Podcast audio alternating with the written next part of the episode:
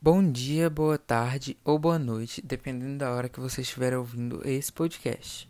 Primeiramente, meu nome é Cauã, eu sou do primeiro ano do ensino médio do Colégio Ágora e hoje eu vou falar um pouco sobre música, especificamente do gênero pop, que é um dos gêneros que eu mais gosto.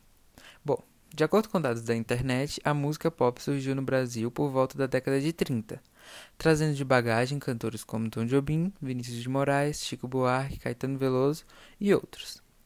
A música pop, em sua maioria, consiste de canções relativamente curtas e simples, com uso de inovações tecnológicas. Por exemplo, agora, agora as músicas podem ser produzidas através de um computador apenas. E também, nos dias de hoje, a maioria das músicas vem acompanhadas de um videoclipe em busca de um maior engajamento para o som. Inclusive, para mim, a melhor parte das músicas são o clipe, porque através desses curta-metragem o cantor pode se expressar e passar o maior significado da música para nós, público. E agora eu vou falar um pouco sobre alguns cantores brasileiros da atualidade, que são eles. João, que iniciou sua carreira em 2016 postando covers no YouTube, que o fez ganhar uma grande visibilidade na internet para que ele conseguisse lançar seu primeiro single de estreia em 24 de novembro de 2016, chamado Dança Pra Mim. Hoje ele tem muitos outros hits. Também temos a dupla Ana Vitória, que começou sua carreira em 2013 e hoje carregam com elas um Grammy Latino na categoria Melhor Canção de Língua Portuguesa pela canção Trevo.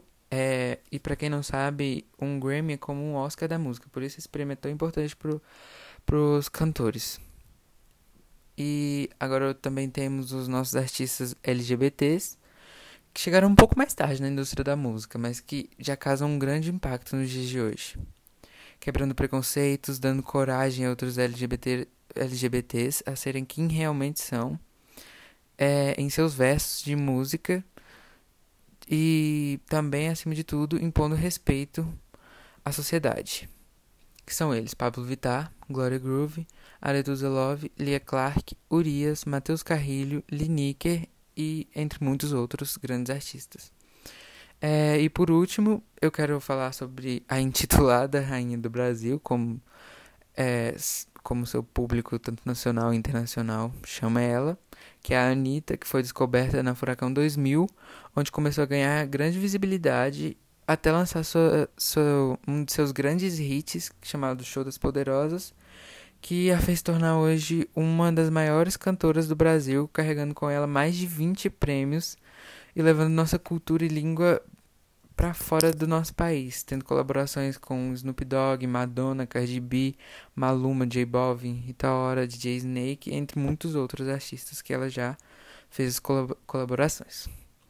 Por fim, eu quero ressaltar como a música é importante para nós, para todos nós.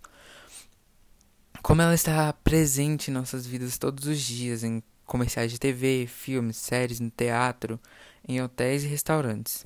Sem a música, eu acho que tudo seria um tédio, tudo seria mais sem graça. Exemplo, um filme de ação sem uma trilha sonora não teria a mesma, mesma emoção, a mesma graça se não tivesse música, se não tivesse a música, né? De fundo. É, se a gente também não tivesse música para dançar, chorar, cantar, para ajudar a gente expressar nossos sentimentos, acho que tudo seria mais sem graça. A música é alegria, a música é tristeza, a música é um misto de emoções e significados. A música é incrível. E é isso, vou encerrar por aqui. Obrigado por ter me ouvido até aqui. Até a próxima.